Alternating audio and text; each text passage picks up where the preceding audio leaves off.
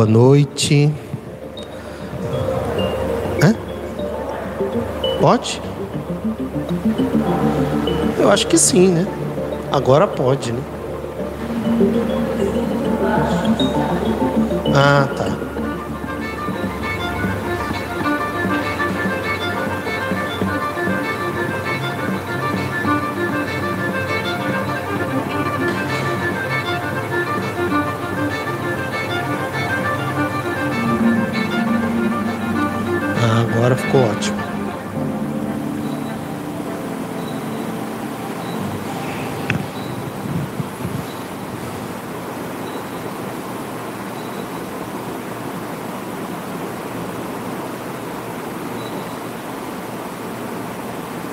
Excelente.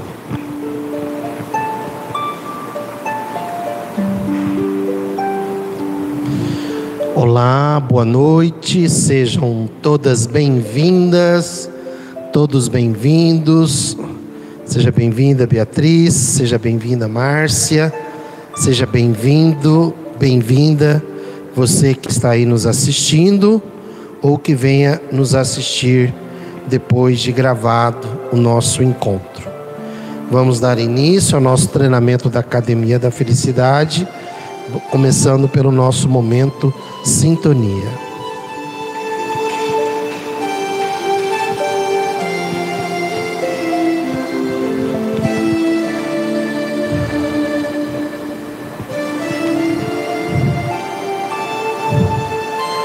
Deus, inteligência suprema do universo, infinitamente justo e bom, fonte do fluxo venturoso do amor absoluto, provedor de tudo para todos. Jesus, nosso modelo e guia para a felicidade pessoal e social. Bons espíritos, provedores da vontade divina junto às pessoas, junto aos seres humanos aqui na terra, mentores espirituais que nos acompanham há 40 anos aqui do GEOL. Estamos iniciando o nosso treinamento da Academia da Felicidade. Nosso propósito é despertar em cada um de nós que aqui estamos e em você que está nos assistindo o potencial que existe dentro de você para viver uma vida muito mais feliz do que tem vivido. Já temos todos os recursos. Cabe agora a cada um de nós tornar isso realidade. E é para isso que aqui estamos para aprender, crescer, mudar, para provocar o mundo ao nosso redor com a nossa transformação pessoal e social.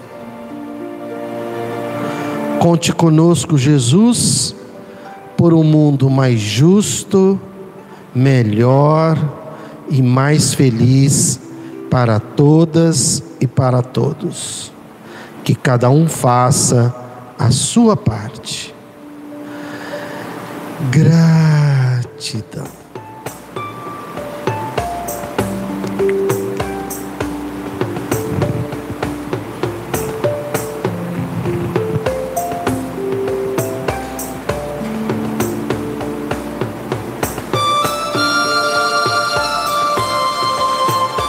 Muito bem. Aqui estamos na nossa Academia da Felicidade. Para que a gente possa ganhar essa existência. Ganhar essa existência significa que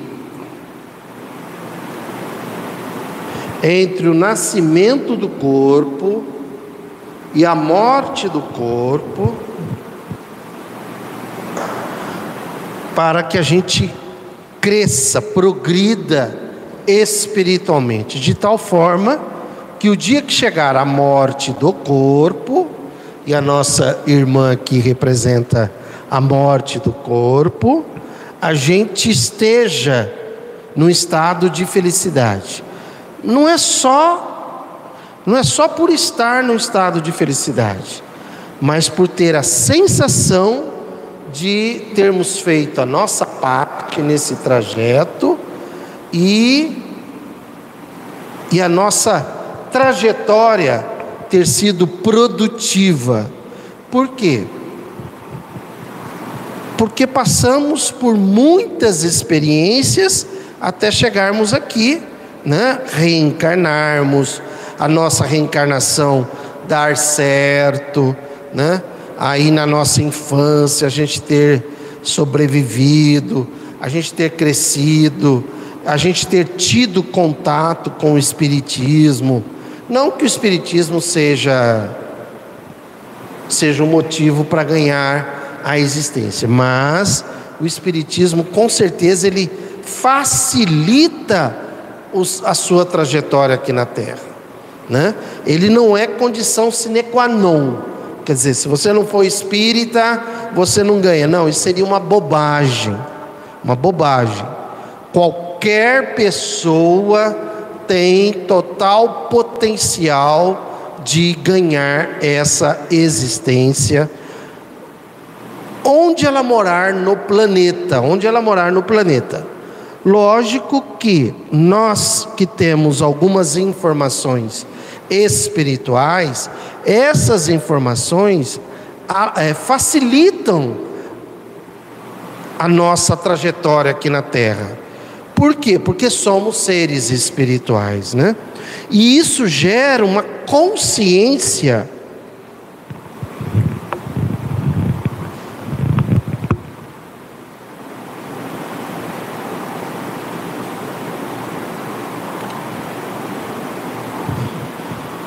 O espiritismo ele existe para despertar em cada um de nós essa consciência de que somos espíritos, de onde viemos, o que é que nós temos que fazer aqui, para que que nós estamos aqui e para onde iremos em função do que nós fizermos aqui na terra. Então essa consciência o espiritismo facilita. Por quê? Porque ele nos dá informações sobre o espírito, sobre nós, né? Você é espírito e eu sou espírito.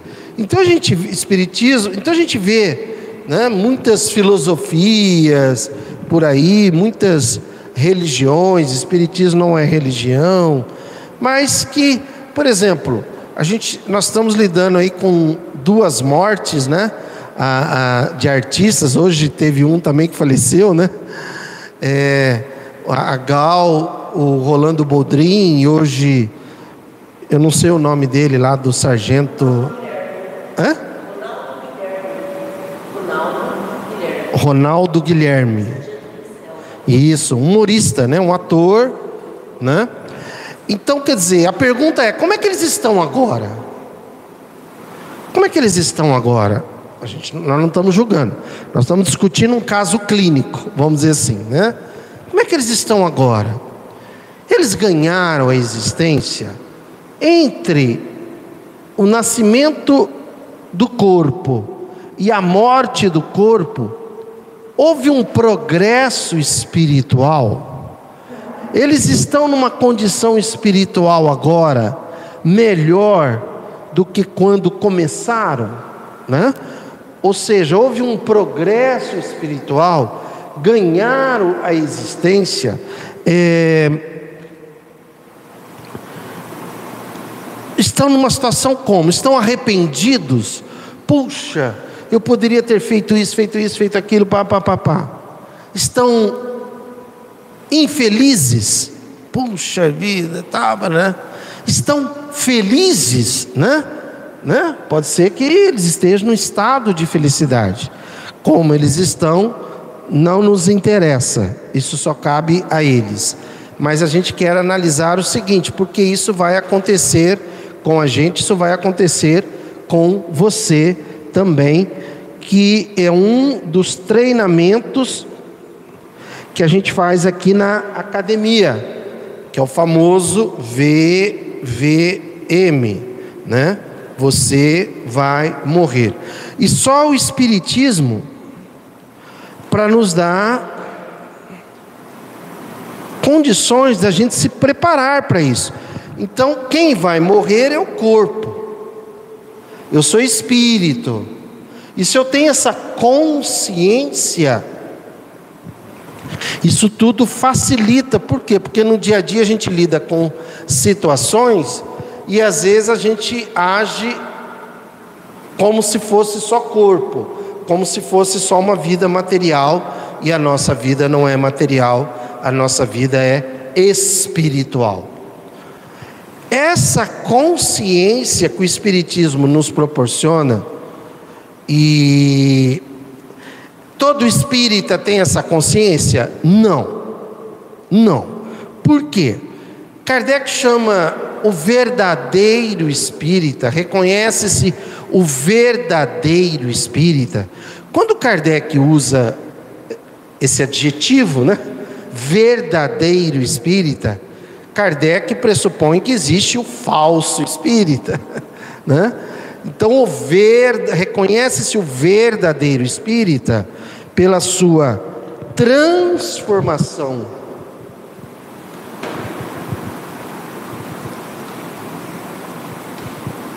Peraí, ficou muito torto. V, V, M. Reconhece-se o verdadeiro espírita por duas coisas: pela sua transformação pessoal,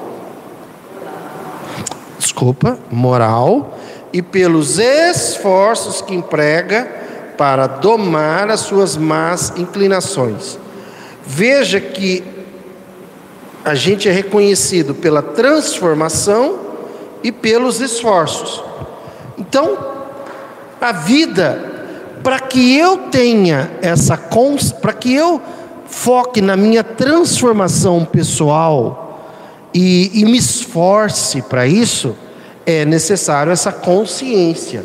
Quanto maior a consciência, maior vai ser o meu esforço e maior vai ser para vencer as más tendências.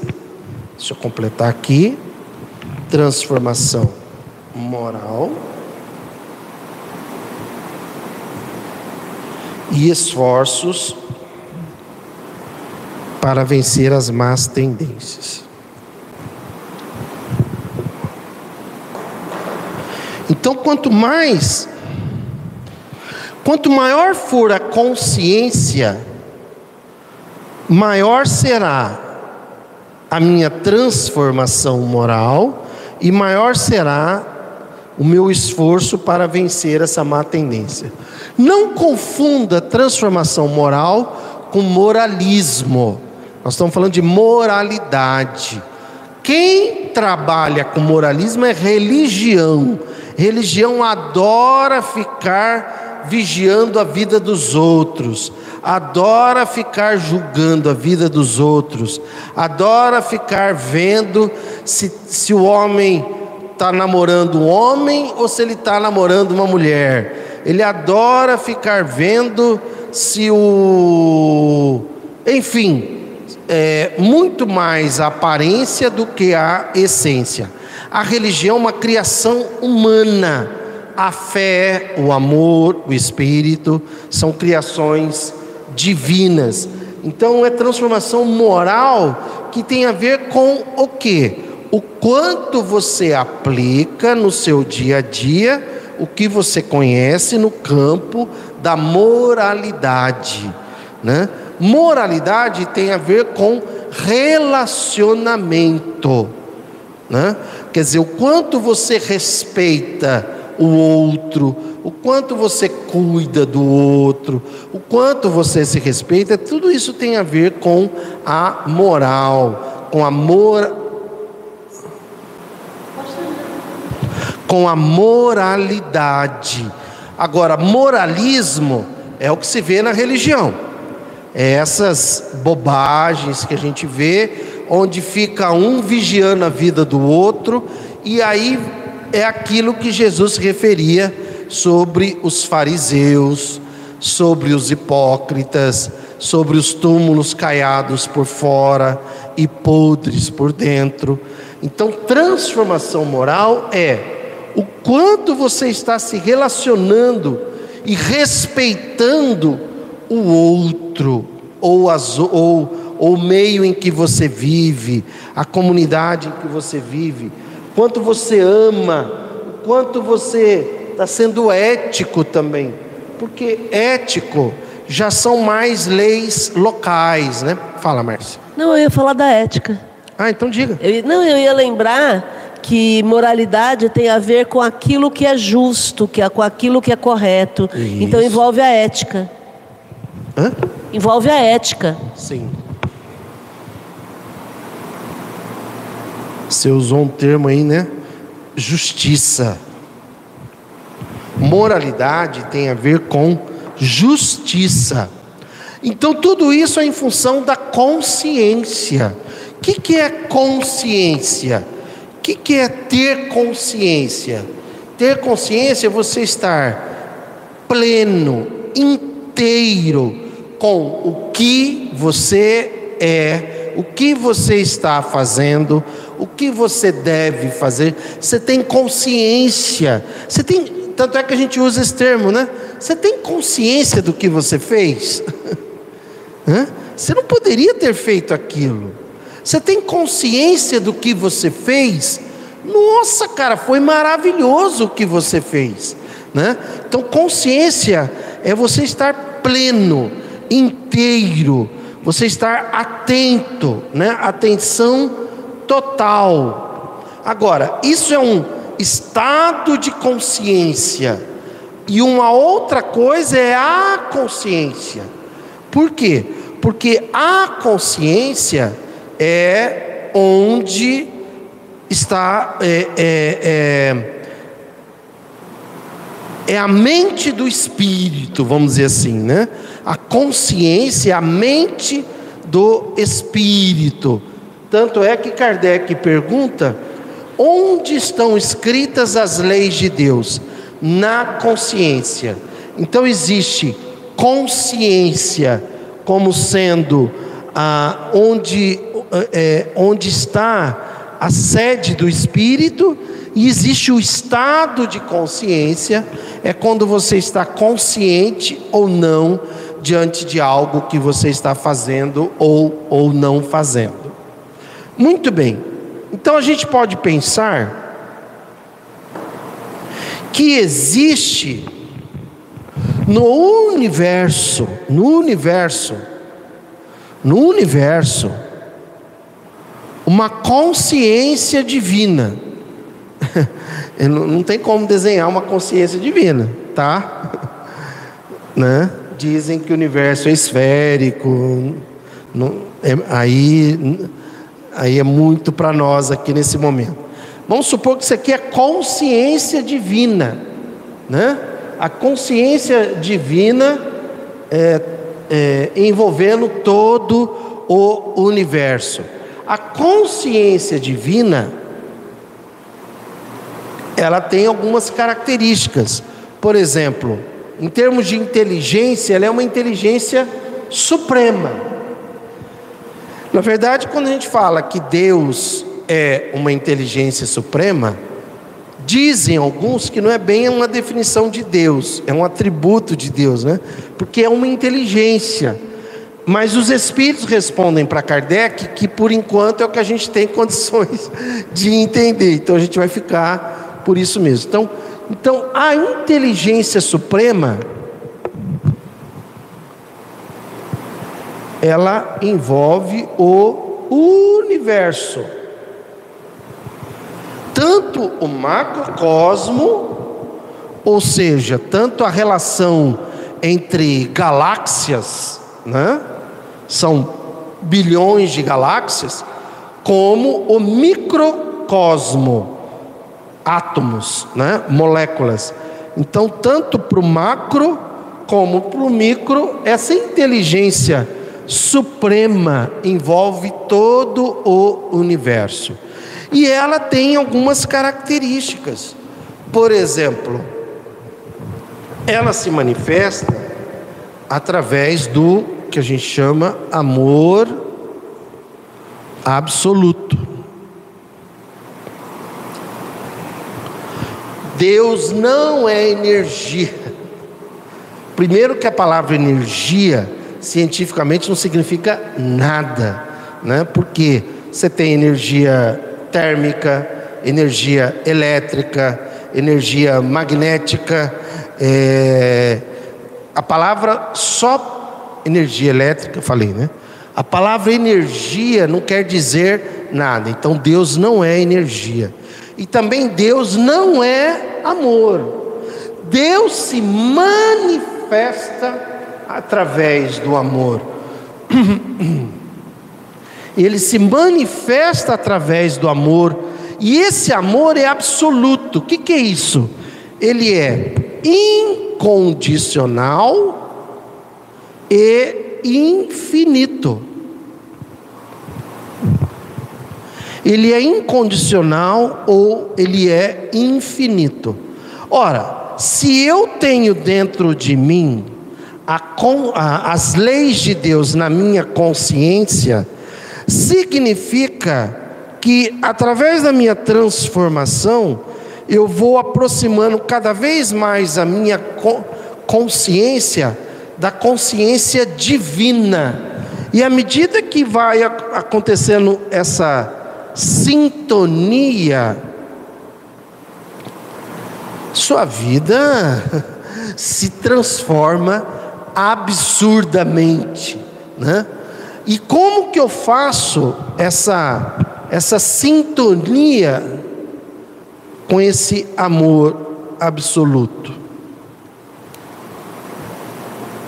Praticando o amar. Então, quanto mais eu amar, maior será a minha sintonia com o amor absoluto, que é uma das manifestações da inteligência suprema que a gente chama de Deus no universo. É, esse, esse amor absoluto, ele está, ele não é dinâmico, ele não é estático, né? Ele é dinâmico. A gente chama isso de um fluxo venturoso do amor absoluto. Ele é dinâmico, ele não é estático, né? Não é uma coisa parada é, é, é, não é mais exemplo, é como se fosse o ar aqui, né? o ar aqui não está parado, ele, tá, ele está vivo, ele está em, em movimento. E esse, o amor, ele está em mim como espírito, por quê? Porque uma das formas de do espírito a única coisa que o espírito faz é pensar. Mas ele pensa para amar.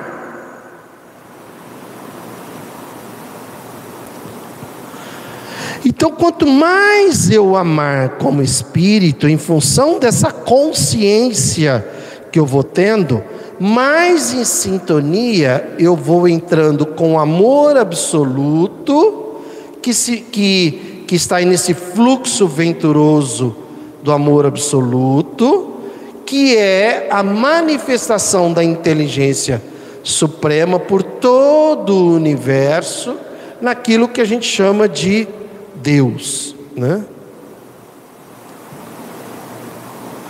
Então, nesse exato momento, é, Deus, através, da através do fluxo venturoso do amor absoluto, se manifesta no universo inteiro, em todo o universo. E eu, você, você e você que está aí nos assistindo, vou colocar aqui você, aqui ó, você. Todos nós estamos dentro desse fluxo. Então, todos os seres vivos, sejam plantas, sejam animais, sejam seres humanos, todos eles estão sendo nesse exato momento envolvidos por esse fluxo venturoso do amor absoluto, através dessa consciência na prática do amar. Quanto mais você amar, mais em sintonia você vai entrar com esse fluxo e mais e mais a sua vida vai se transformar. Né? Por quê? Porque se você fala assim, ah, tem dado, minha vida dá muita coisa errada, não sei o quê, é na profissão, trabalho, financeiro, saúde. Primeira coisa que você necessita é ter essa consciência que você é espírito. Ah, está aqui. E que o espírito é um princípio inteligente do universo que existe para amar, e, a, e quanto mais você amar, mais em sintonia você entra com, com o amor absoluto, e, e, e aí mais transformação, mais você vai se esforçar, e quanto mais você se transforma, mais você se esforça, mais você aumenta a sua consciência, mais você ama, mais você entra em sintonia com o amor absoluto, que é Deus, e quanto mais você entra em sintonia com o amor absoluto, mais você se transforma, mais você se esforça. Por quê? Porque você vai entendendo, você vai tomando consciência, né? Quanto mais consciência você tem, mais fácil, mais você vai se dedicando a essa transformação pessoal e mais você vai se esforçando para dominar as más tendências. As nossas más tendências, elas se manifestam através de duas coisas, né? O orgulho e o egoísmo. Muitos espíritos, muitos tiveram essa consciência desperta antes de se tornarem orgulhosos ou egoístas. Aqui você não, você não, é, não é um caminho que todos, todos os espíritos passam por aqui. Não. Muitos tiveram essa consciência do amar e já partiram para entrar em sintonia com o amor absoluto e nem passaram por essa fase do orgulho e do egoísmo. Nós desviamos o destino, caímos nessa do orgulho e do egoísmo. Agora a gente tem que se esforçar, por isso que é, por isso que isso aqui é passageiro. Isso aqui é por um tempo.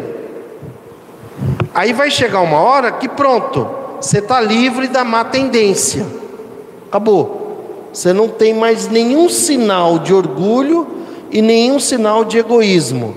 Você pratica a humildade.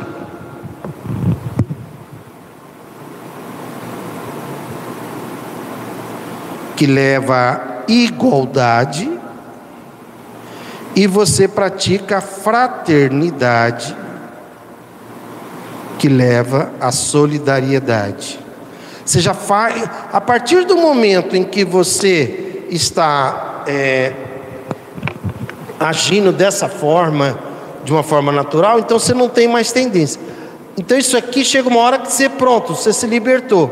Aí você vai continuar para sempre na sua transformação moral. Quando você se liberta das más tendências, você sobe de classe. Você sai da classe de espíritos imperfeitos e vai para bons espíritos, né? E acima dos bons. E quando você está numa condição tal que se chama de puro e perfeito,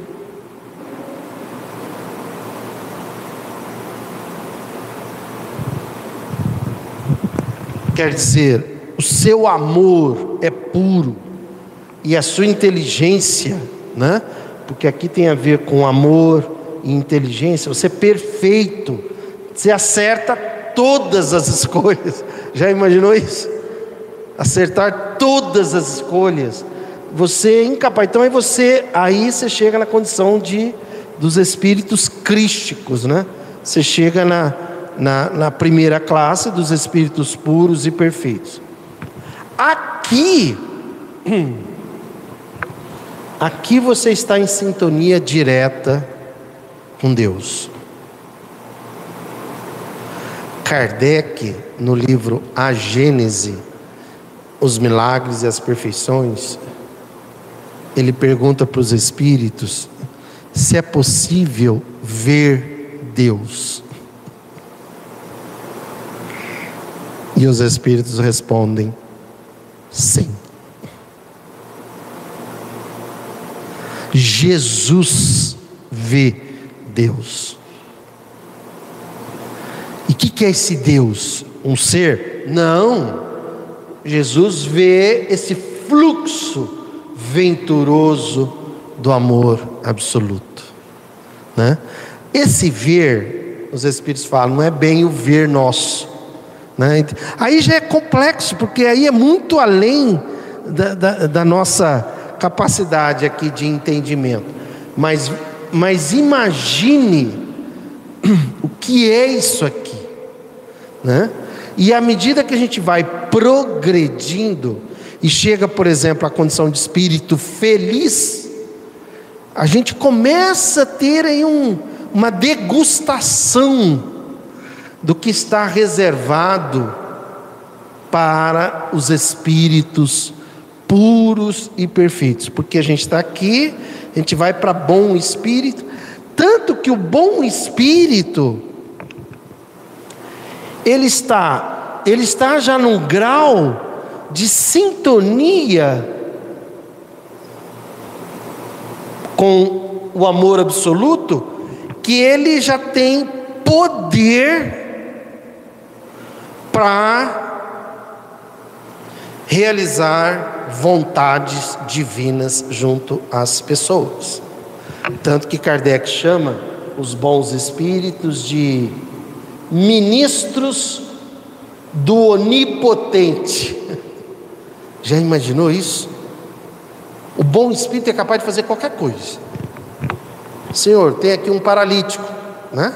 Jesus não fazia paralítico andar? O bom espírito é capaz de fazer isso. Ele já tem, Jesus fazia isso. Né?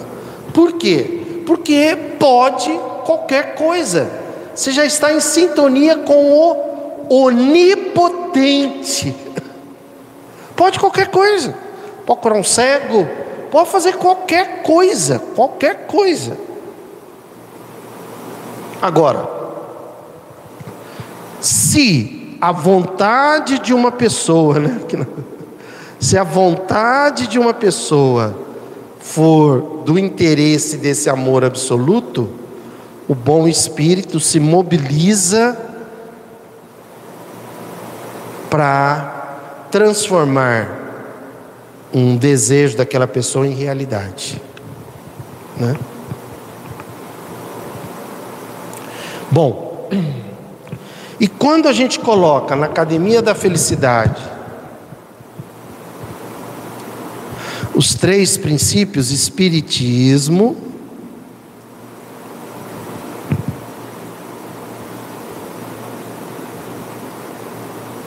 ecossocialismo e felicitismo,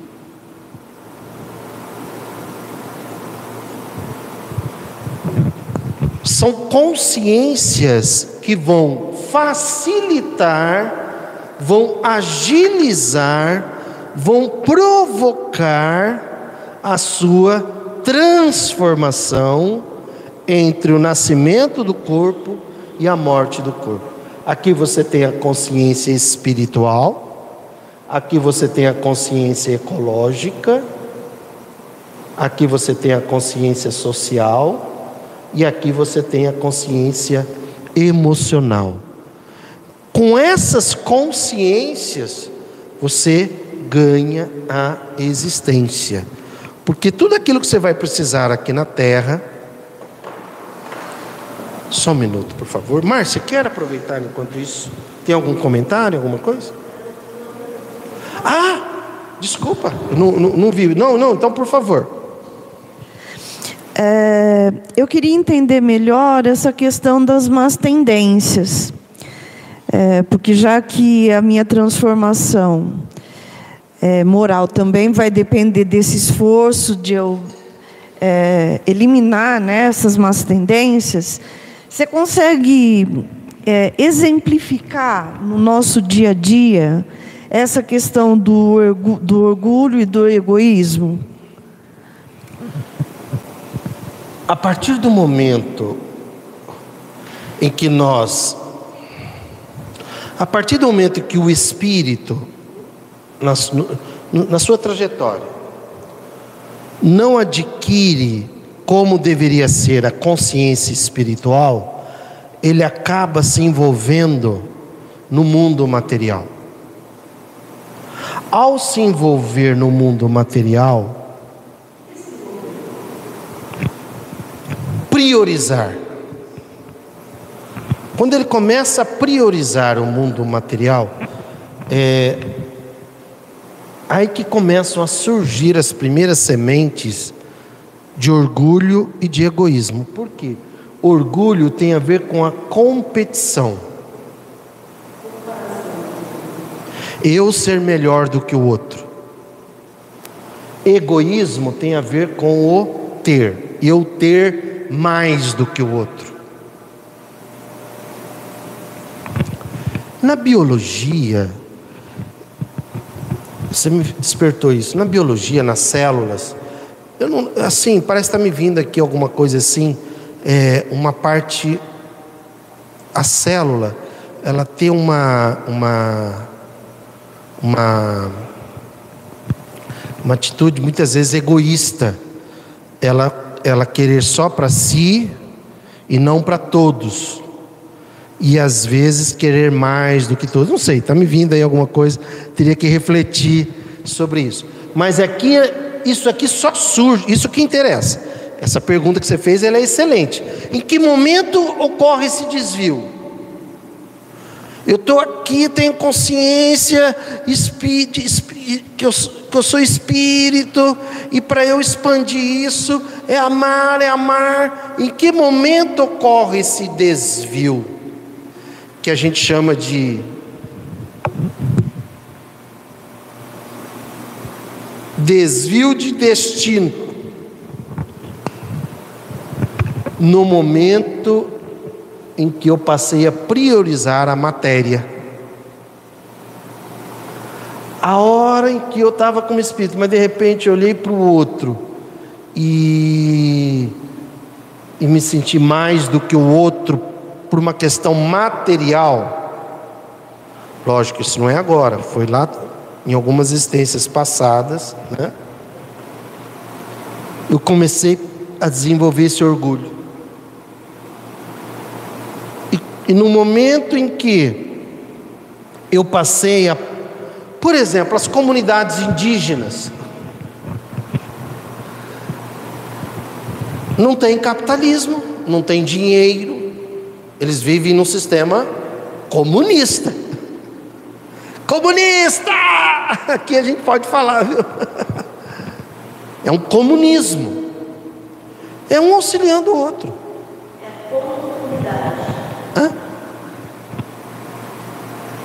É uma comunidade. Com unidade. Comunidade. Comum. Comunismo. Né? Lá não tem competição. Lá a minha flecha é mais bonita que a sua. Eu tenho três flechas, você só tem uma, né? Não existe esse tipo de coisa. Existem outras coisas que fazem parte dos rituais deles, mas é um ritual que tem a ver com a cultura deles. Mas não que eles vão colocar a matéria. A matéria é algo fora de mim, isso aqui tudo, né? Se eu tenho três apagadores, mas ele tem um. E então, ah, eu tenho três, você só tem um. Além disso, eu vou dar um jeito de tomar o dele também. Egoísmo. É que eles não trabalham com acumulação, né? Oi? Eles não trabalham com acumulação. Ele... Eles só trabalham, só tiram da natureza o necessário. Perfeito. Perfeito. Então é diferente, não, não tem matéria, apego à matéria, Sim. porque não tem a, essa, esse conceito de acumular. Acumular para uhum. quê? Exatamente. Haja vista que o índio, ele não tem título de propriedade da terra. Né? Porque ele não se acha dono da terra. Ele se acha um servo da terra. Eu vou cuidar da terra e vou cuidar de toda a terra, porque isso vai ser bom para todos e não é só bom para mim.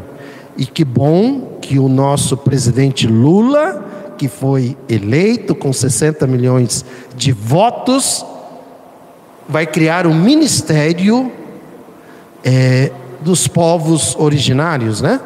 Que vão envolver os índios, os quilombolas, os negros e, né, e uma turma. Enfim, olha, isso já é um aumento da consciência. Porque quanto mais eu amar, mais eu aumento a consciência. A nossa consciência coletiva, ela vai aumentando. Criar um ministério de povos originários é porque houve um, a gente chama de despertar da consciência, mas na verdade é, é, é, está ampliando a consciência, né? Faz sentido, tá? Então, Beatriz, foi no a matéria. Olha que maravilhoso. Nós temos um livro, a gente tem um óculos, a gente tem um celular, né? Tem canetas, tem essa mesa, tem o chão. Tudo isso é a matéria. Isso aqui existe para facilitar o nosso progresso entre a morte, entre o nascimento do corpo e a morte do corpo. Isso aqui não é para a gente acumular, é para facilitar a nossa vida. E aí vem essa coisa horrível que se chama capitalismo porque a base do capitalismo é a acumulação. Mas, e essa acumulação de patrimônio se faz através da exploração, né? seja exploração da terra, seja exploração do trabalho de cada ser humano.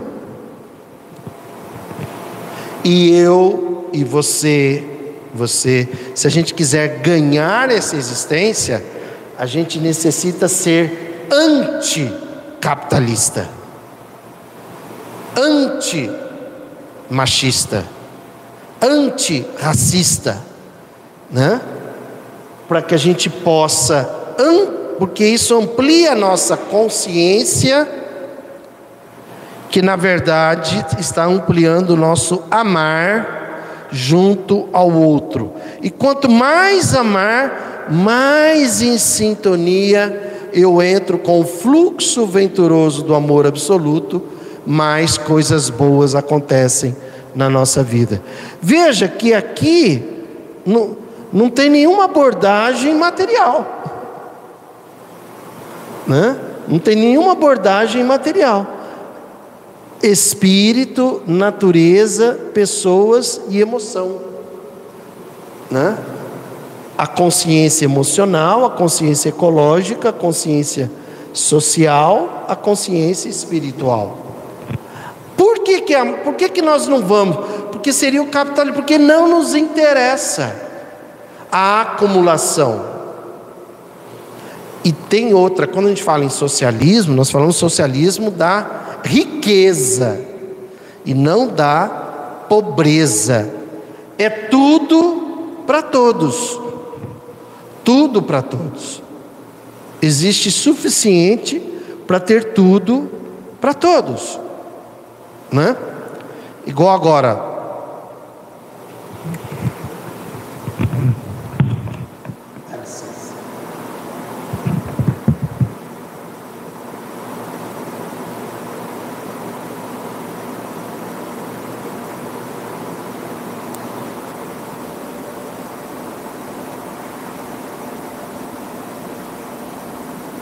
gente vive falando tal do mercado, né? E agora nós estamos nesse momento aí. O Lula está fazendo a equipe dele. São quatro economistas, dois desenvolve, desenvolvimentistas e dois eh, liberais. Por que, que ele fez isso? Porque um prioriza mais o social, o outro prioriza mais o mercado. Por enquanto, a gente tem que ter essa transição. Mas, ao mesmo tempo, é um risco. Por quê? Porque até quando a gente vai querer ouvir o mercado? A bolsa aumentou, a bolsa diminuiu, o mercado. Hoje ele deu uma resposta, né? Inclusive, né? Lula, tal, tem um vídeo dele. O mercado está nervoso. Aí ele disse assim: ah, mas durante quatro anos o mercado não ficou nervoso? Por que, é que vai ficar nervoso agora? Por quê? Porque o mercado, bolsa, as ações e tudo mais, tararara, tem como base o lucro. Né? É economia liberal. Aí o.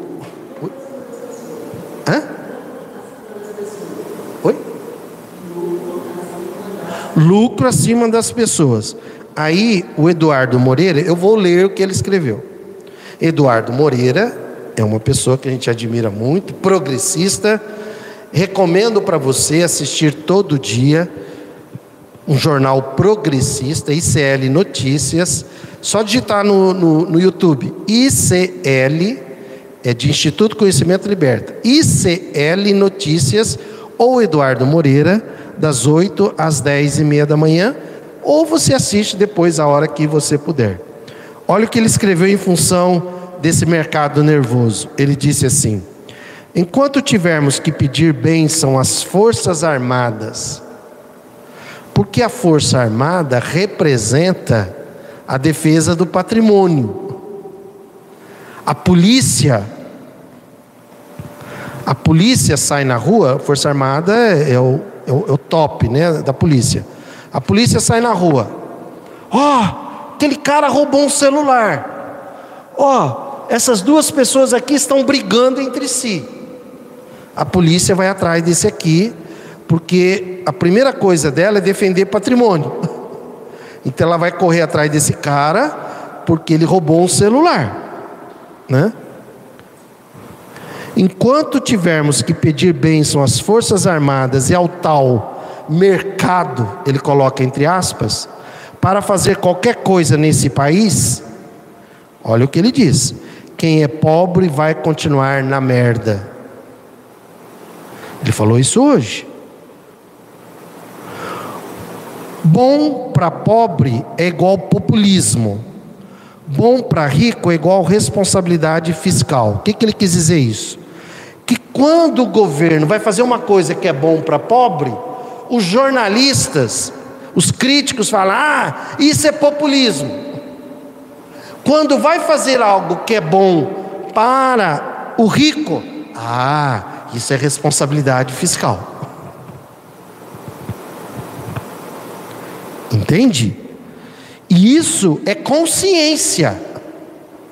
Aqui no Geol, na Academia da Felicidade, a gente provoca essa consciência. Nós estamos aqui para isso. Isso é espiritismo. Por quê? Como é que eu vou querer um mundo de regeneração com capitalismo, com, com pessoas materialistas? O mundo de, de, de regeneração será formado pela somatória de consciências progressistas e não de consciências conservadoras, retrógradas, materialistas. Então, isso que Eduardo Moreira falou, de uma coragem, né? Se o governo faz uma coisa boa para o pobre, ah, isso é populismo. Aí, ó, já está querendo angariar votos, já está já tá comprando votos. Quando ele faz para o pobre, quando ele faz para o rico, ó, responsabilidade fiscal. O mercado vai se acalmar. Quando faz para o rico, o mercado se acalma. Né?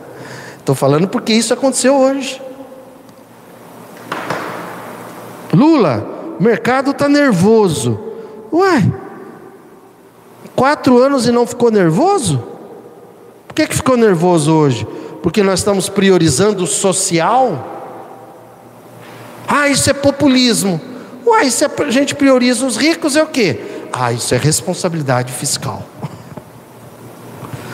Então nós estamos mudando isso. Por quê? Porque está aumentando a consciência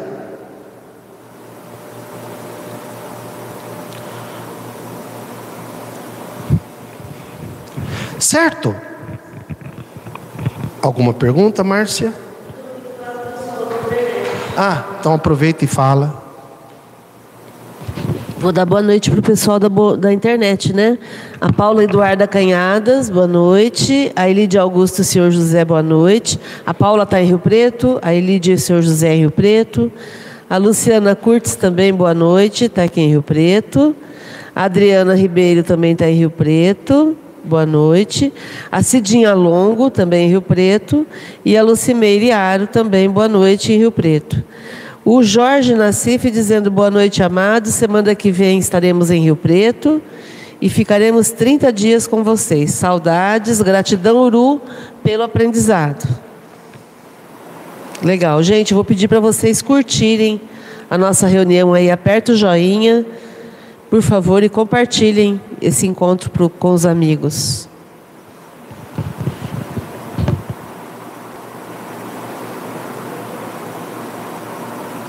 Espera aí que eu quero ler um trecho.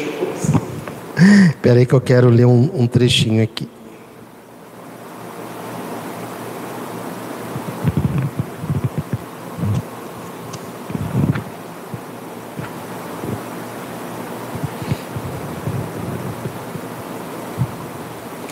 Olha aqui. Mundos regeneradores. Evangelho segundo o Espiritismo, página 84, capítulo 3, capítulo 3, item 16. Kardec começa a dizer que são os planetas onde a regeneração já acontece. Como é que vivem as pessoas nos planetas ou nos mundos regeneradores. Aí ele diz aqui num determinado trecho: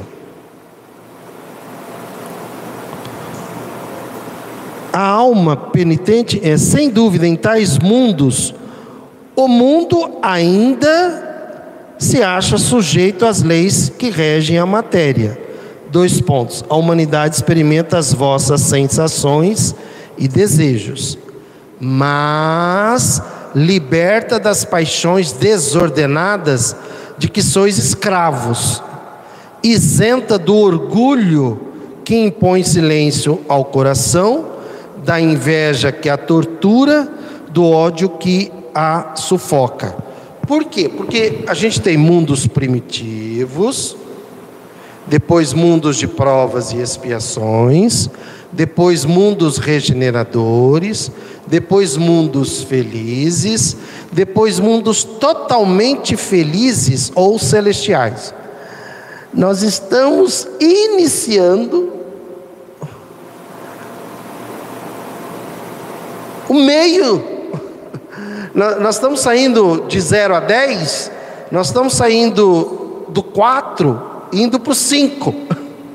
Por quê? Primitivos, provas, expiações, regeneração, está aqui no meio. É aqui que vai fazer a diferença de felicidade. Haja vista que daqui para cima é mundos felizes e mundos perfeitamente felizes ou celestiais. Então, no, no, aqui no meio, que nós estamos começando, eh, ainda vai, né?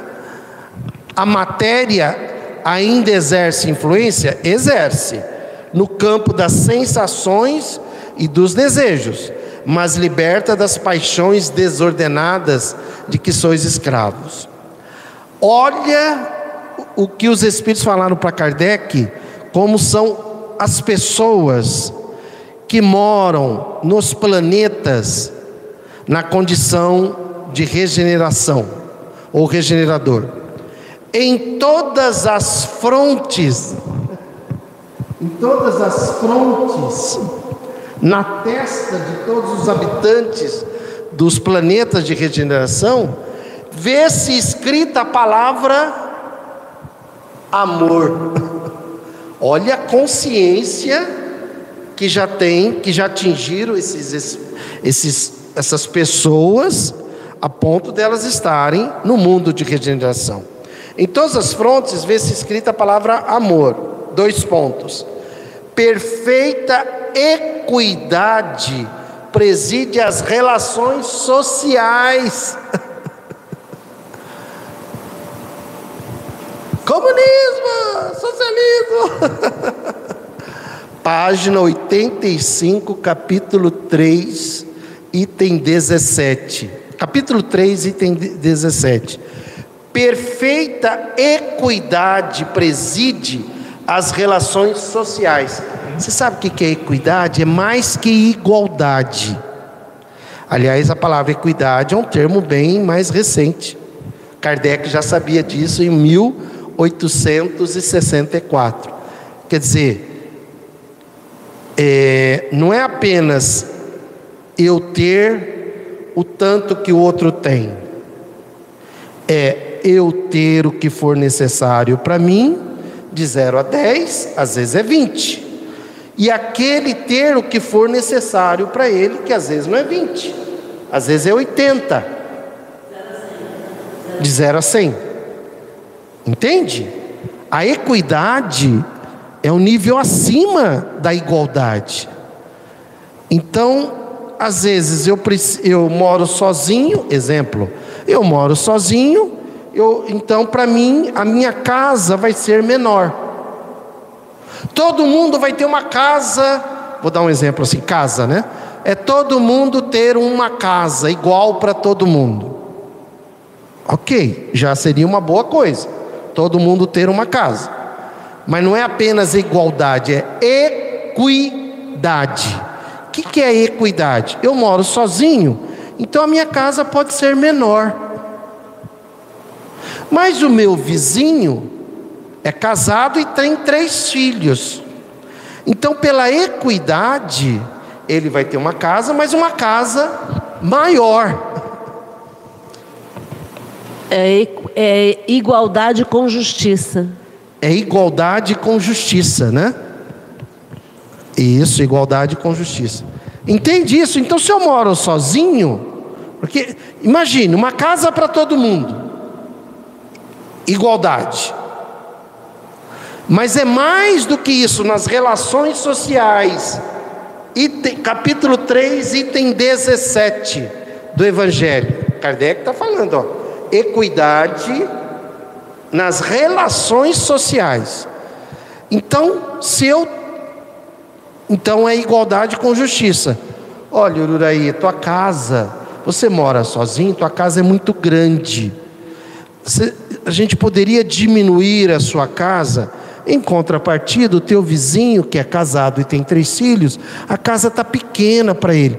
A gente poderia diminuir a sua casa e aumentar a casa do seu vizinho? Então.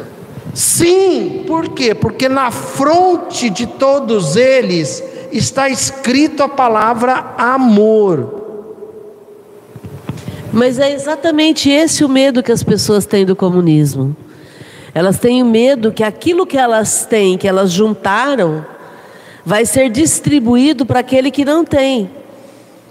Elas têm medo de que alguém venha morar na casa delas porque elas têm quarto sobrando. Entendeu? É, é esse o ponto. As pessoas têm medo é, de, é desse fantasma de perder o que elas conquistaram com o suor, não é?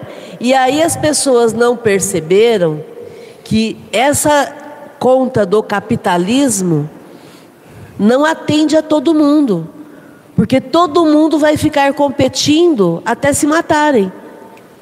É essa a ideia. Exatamente. Se cada um se contentasse com o que precisa e o que é justo, ninguém acumularia. E aí, por exemplo, vou pegar o exemplo da casa que você usou. Né? A gente se conhece, eu conheço uma pessoa que tem 300 casas. Você conhece também. Quer dizer. Você ouviu isso? É. Aqui em é. Rio Preto. Não, Márcio, eu quero é, Não, não, não. É, é, mas, mas a questão não é ah. essa. A questão é a seguinte: essa pessoa que tem 300, ela está inflacionando o mercado para que algumas pessoas não tenham nenhuma. Ela está jogando 300 famílias pra lá para longe. Exatamente.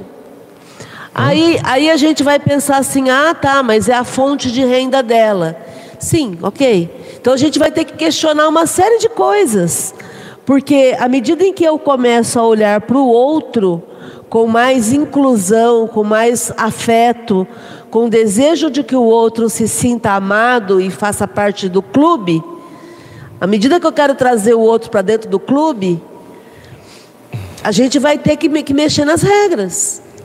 Entende? Então é exatamente esse o ponto. Então a mudança da consciência faz com que eu entenda que o outro também tem direito. E se eu quero ter paz, segurança, eu necessito pensar,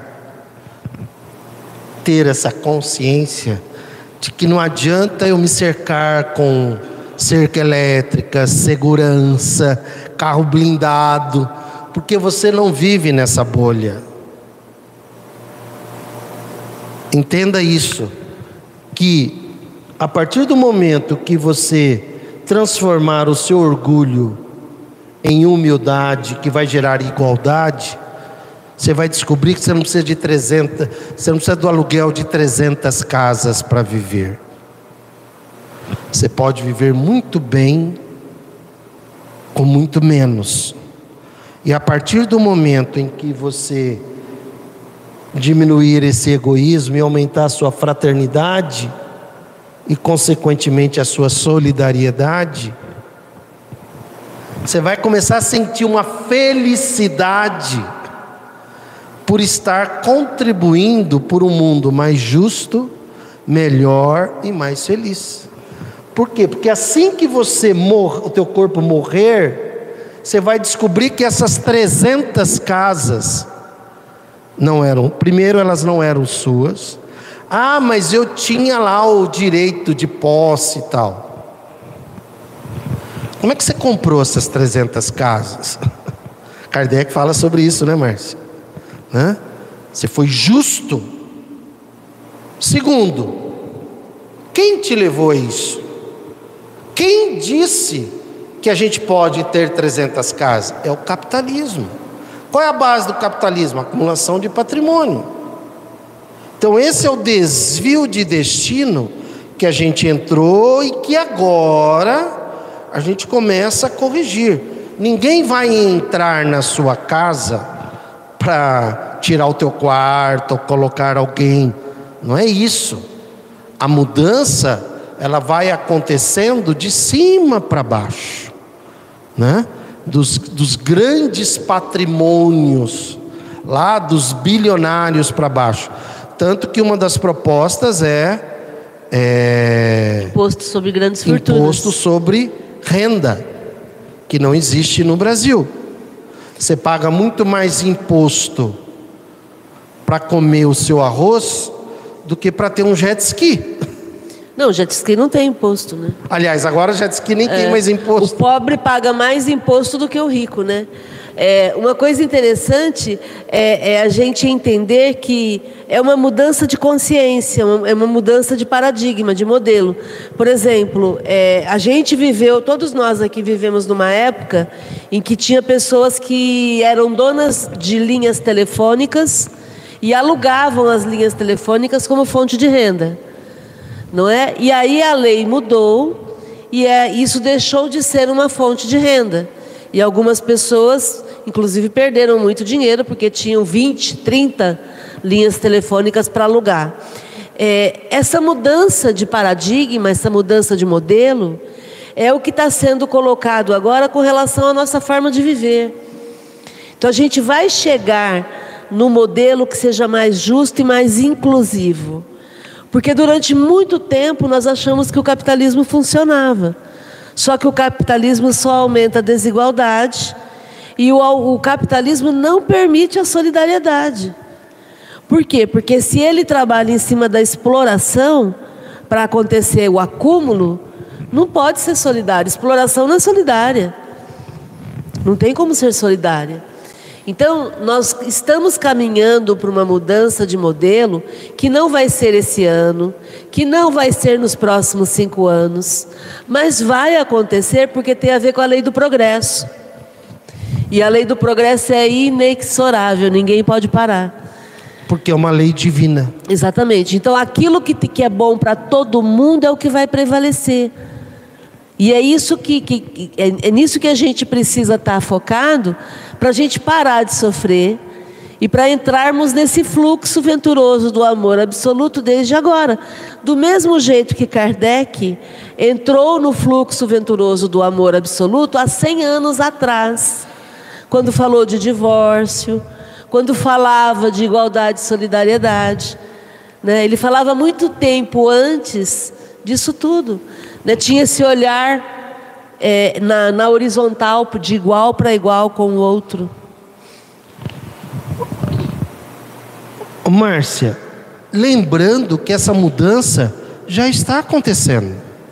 Porque não vai ter nenhum momento em que, tipo assim, atenção, breaking news.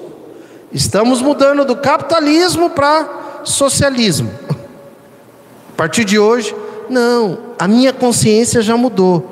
A sua consciência já mudou? A sua consciência já mudou? É isso que vai acontecendo. A sua consciência já mudou? Porque se você não mudar a consciência antes de morrer, antes do seu corpo morrer, segundo Kardec, no capítulo 18 do livro A Gênese, se você morrer com a mentalidade conservadora, você irá para um planeta onde só existem espíritos com essa mentalidade. Está lá no capítulo 18. É esse momento. Por isso que esse momento está sendo chamado mundo de transição.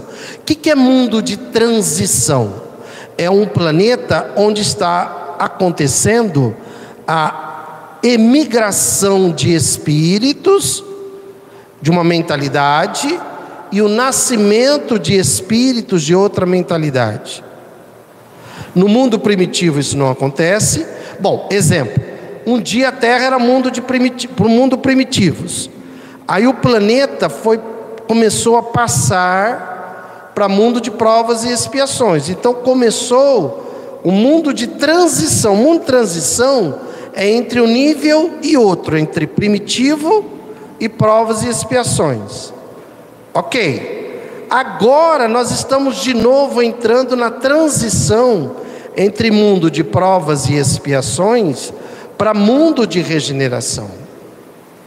Então, quem morre hoje com a mentalidade conservadora ou retrógrada ou retardatária, palavras de Kardec, ou materialista ou capitalista, assim que morre já não fica mais na Terra. Vai para onde? Vai para um planeta de provas e expiações. Peraí, você não pensa como capitalista? Então, tchau. Mas está tudo certo, não reclama não, porque nós vamos te enviar. Quer dizer, não é ninguém que, que decreta isso, porque está na consciência da pessoa. É automático, as leis divinas estão na consciência. É automático, a pessoa morre. Como nós estamos nesse momento de transição, é como se fosse uma mudança. Durante muito tempo você morou na casa X, por 20 anos. Agora, exemplo, você vai mudar para a casa Y. Então agora vai ter essa mudança. Na mudança, o que, que você vai fazer? Ah, isso aqui eu vou jogar fora, isso aqui eu vou doar, isso aqui eu vou vender, né? isso aqui eu vou levar para lá e vou comprar coisas novas lá. É esse momento que nós estamos passando na terra. Por isso que está, né? E a política que muda o mundo e não a religião, porque isso também foi colocado na nossa cabeça para a gente ficar alienado. É a política que muda o mundo. Olha o que está acontecendo nos Estados Unidos. Eu, eu, eu, a hora que chegar em casa eu vou me, me informar melhor. Mas parece que estava tendo uma mudança dos democratas para os republicanos, mas parece que os democratas estão recuperando. Sabe por quê? Porque os democratas estão mais voltados para o social. Os republicanos estão mais voltados para o patrimônio. O bolsonarismo, ele se identifica com os republicanos. Quem é o pai do partido? Quem é o dono hoje do partido republicano nos Estados Unidos? Donald Trump. Que o pessoal estava lá. Já pensou se esse cara voltar? E parece que ontem, que está tendo as eleições lá, né? Parece que iria aumentar os republicanos, mas parece que deu uma revertida. Tudo isso tem a ver com a mentalidade. eu vi na TV, você chegou a ver, Márcia, propagandas do Partido Republicano e do Partido Democrata? Procure no YouTube propaganda de partidos republicanos americanos, né? E propaganda de partidos democratas. Dos republicanos. É horrível. É horrível. Assim, o bolsonarismo é fichinha. É horrível. Não, não, a proposta. Por exemplo, armas para as crianças. Agora, as propagandas são horríveis, porque é um pai, é, isso republicano, né? E dando as armas para as crianças assim. É, aí vem a questão do armamento, vem a questão da natureza, que para eles tem que transformar tudo em terra, é, é, não é produtiva, terra. Terra que gere patrimônio, né? plantação de soja, pasto. Apesar que tem uma coisa, viu, meu amigo? A reforma agrária, que faz parte de uma consciência coletiva, nos Estados Unidos já foi feita se não me engano, em 1879. Sabia disso? Lá não existe latifundiários nos Estados Unidos.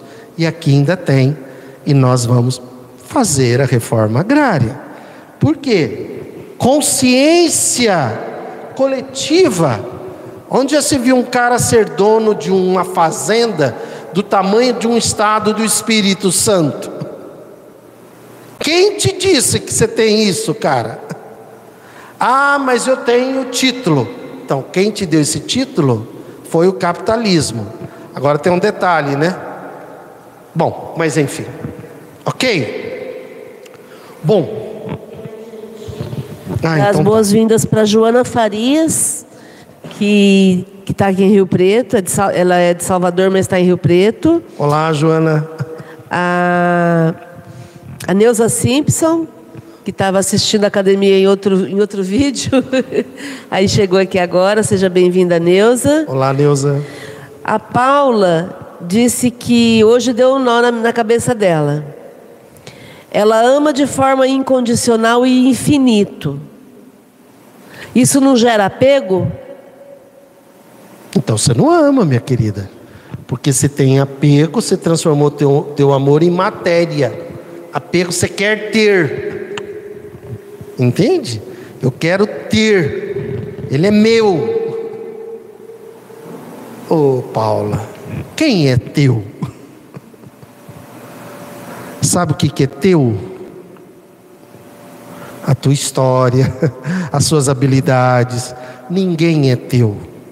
Então, se você ama e tem apego, porque você acredita que aquele outro é seu, meu filho, meu neto, meu pai, minha mãe, meu marido não tem tanto apego, né? Mas, né? Mas meu filho, meu neto, não são seus, porque não são, não é matéria, são seres, são, são espíritos, princípios inteligentes do universo. Então, se você ama, você não se sente dona, você liberta, porque faz parte, inclusive, a lei da liberdade nas leis divinas.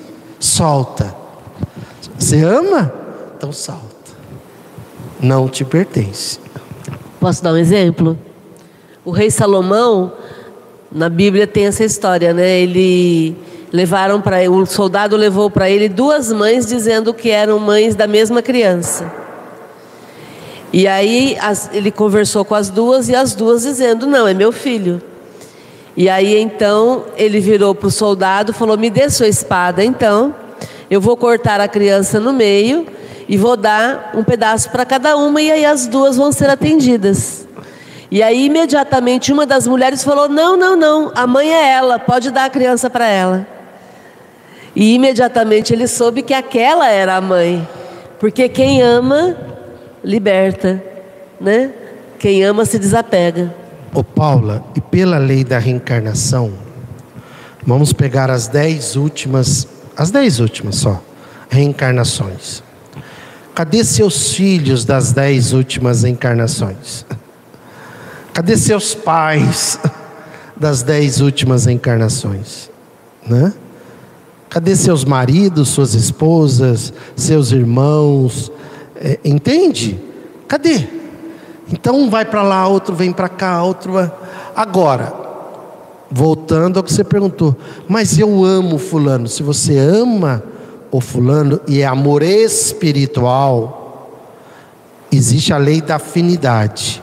Pela lei da afinidade do espírito, vocês sempre sempre, eternamente, terão contatos, entende? Hã? Terão ligações um ao outro. Ligação assim, sempre você vai, vai poder ter contato com o outro, sempre. Mas não é que vai estar ligado, não é alma gêmea, nada disso. Um segue a vida dele e você segue a sua vida e também é uma forma da gente se preparar para a morte, né? Porque seus filhos, nossos filhos podem morrer, nossos netos podem morrer, nosso pai pode morrer, nossa mãe pode morrer, nossa esposa pode morrer, nosso esposo, nosso sogro, nossos amigos. E qual é o problema? Nenhum. Porque nós temos a consciência que somos espíritos. O sofrimento, ele diante de um ente querido que morre, lógico, não estamos falando da tristeza e da saudade. Estou falando daquela pessoa que sofre a perda. Ai, tal, né? Significa o quê? que a consciência está baixa sobre a noção de espírito. E quanto mais, quanto mais baixa for a consciência sobre noção de espírito, maior será o sofrimento. E quanto mais consciência você tiver que você é espírito, que seu filho é espírito, que teu pai é espírito, que tua mãe é espírito, assim que um deles morre, o corpo morre, você vai sentir tristeza, você vai sentir saudade, mas você não vai sofrer, que são coisas diferentes.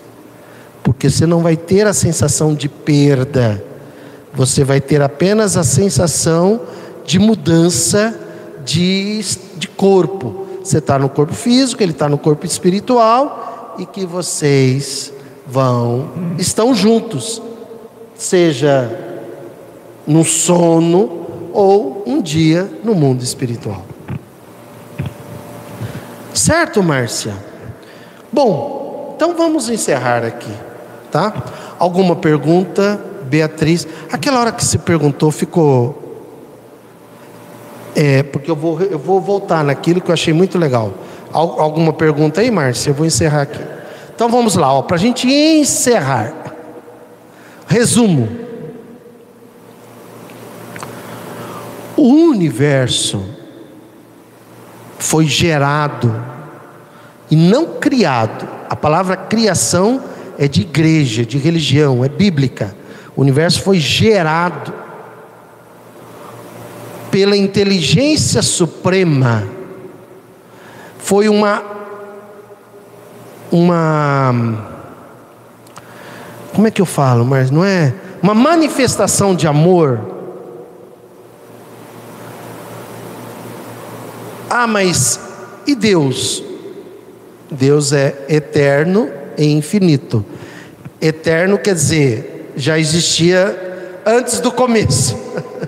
e infinito, não vai ter fim. Então Deus já existia, essa inteligência suprema, ela já existia. Aí há 14, 13 bilhões de anos atrás, essa é a idade do universo, né?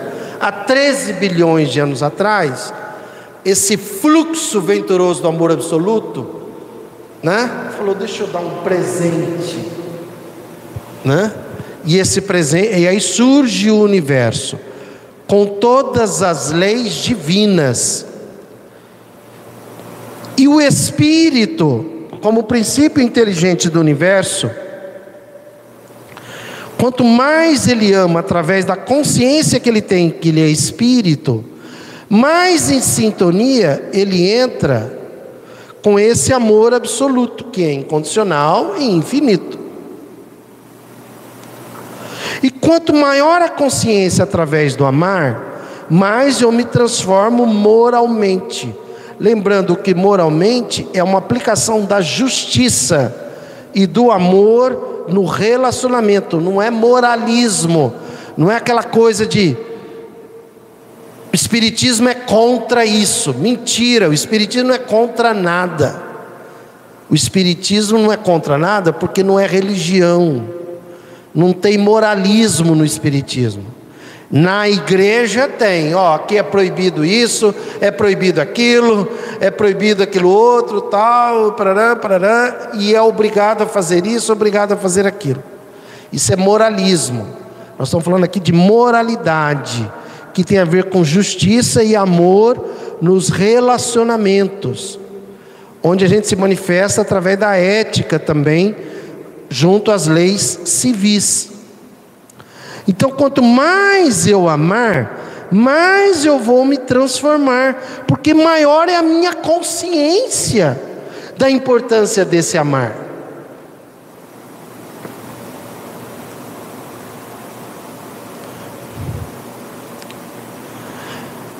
E quanto mais eu me transformar, mais em sintonia eu entro com o fluxo venturoso do amor absoluto. E mais felicidade eu gero. O amor é uma emoção diretamente proporcional à, à felicidade, é uma emoção diretamente proporcional ao amor. Quanto mais eu amo, mais feliz eu sou. Enquanto isso, eu vou me esforçar, cada um de nós, você vai se esforçar para combater as más tendências. As más tendências foi um desvio que nós fizemos para o mundo material. Porque a má tendência é uma consequência da falta de consciência espiritual. Faltou a consciência espiritual, surgiu entre aspas, uma consciência material, um apego à matéria, e aí vem o orgulho, porque o orgulho é eu me, ach, é, é, é eu me achar melhor do que o outro. Isso falta o que? Falta amor, falta justiça. Para combater orgulho, humildade, que vai gerar igualdade e que vai gerar a equidade.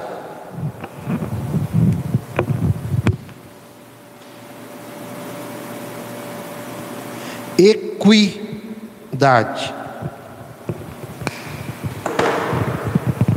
Combater o egoísmo através da fraternidade, que vai gerar a solidariedade.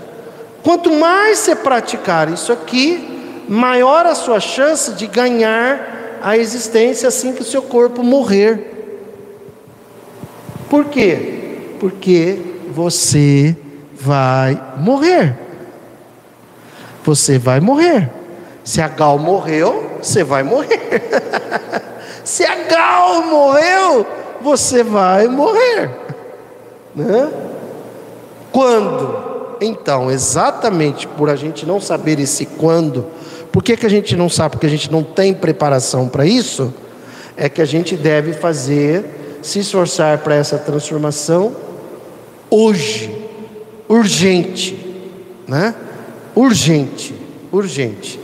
E essa consciência, para a gente ganhar a existência, nós temos como auxiliares o Espiritismo, que nos dá uma consciência espiritual, o ecossocialismo, que nos dá uma consciência ecológica e social, e o felicitismo, que é a ciência da felicidade, que nos dá uma consciência emocional. Então fica aí o convite para você que está nos assistindo, refletir sobre isso.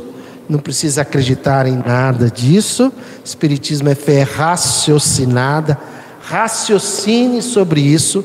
Lembre-se que política é que muda o mundo. Se interesse pela política. Jesus era político, Kardec era político. Ou melhor, Jesus praticava política melhor dizendo, Kardec praticava política, Bezerra de Menezes praticava política e foi político, e foi do partido de esquerda, inclusive, tá? Se interesse pela política.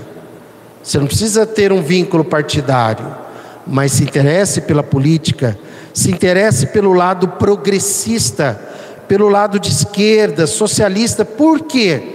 porque a política é uma forma de nós praticarmos a consciência coletiva, o amar ao próximo, através das instituições, através das leis. Certo? Sintam-se abraçados, Beatriz, Márcia, você aí, sinta-se abraçada, abraçado. Gratidão pela presença física Gratidão por estar nos acompanhando. Curte aí, né? Clica aí no coração, coraçãozinho, não, é no sininho, no joinha. Se inscreva no canal. Pega o link, joga naquele grupo da família e sai correndo, né? Ou manda no privado de alguns amigos também, para a gente aumentar o número de pessoas com a consciência coletiva de justiça, amor e caridade. Tá bom? Gratidão e felicidade.